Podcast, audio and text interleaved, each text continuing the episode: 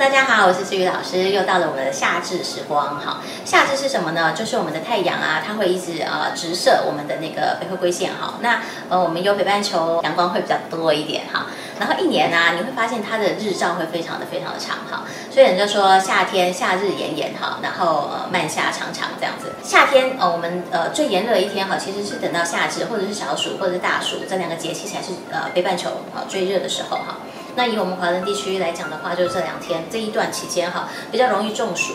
那所以很多人就会说夏至啊，哈，就是爱家不爱体哈，就是吃东西可能就待在家里吹冷气哈，吃一点小东西哈。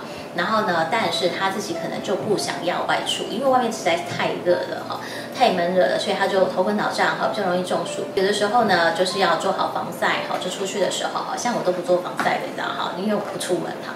然后呢，夏至这个时候呢，就是呃很感恩的一个季节。为什么呢？因为它其实就是毕业季，会有一些什么凤凰花开啦，哈这一类的哈，就会非非常感觉到人生的前途无量哈。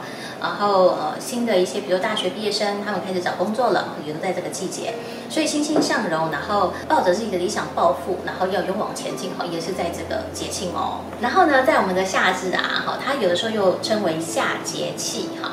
那这个夏节啊，其实重要的节气里面是我们的呃重要传统的日子，在我们的宋代百官呐，还有我们的夏至的这个放假哈，他们可能会连休三天哈。为什么？因为夏至就是我们的朝节哈。那朝节其实妇女会进膳，进膳子，然后呢用胭脂香粉哈拿来送礼。为什么？因为夏天很热嘛哈，所以除了这样子扇扇来驱热啊，然后驱蚊子啊哈，也是用我们的扇子。那香囊呢？它可以来驱防蚊嘛，哈，然后也可以抑臭，哈，所以呃，我们的香包这个时候也会被拿出来，哈，对古人对于夏至是非常重视的。那表白情意也通常都会用这个时候来做一个热情的表白哦，哈。然后呃，现在有些中国人的传统里面会跟端午节好的前身，好，就是来自于我们的夏至节，好。那夏至呃就是阴生，冬至阴阳生，好有这个说明。有些中国人他就会说阴历的五月好节日端午节哈，它会来对应就是我们的夏季。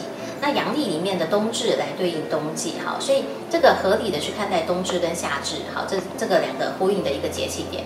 那在端午节里面节庆上哈，他们其实都有一些相应的、相呼应的哈。那呃我们的夏至嗯有很多人他会吃面哈，为什么？因为他在呃。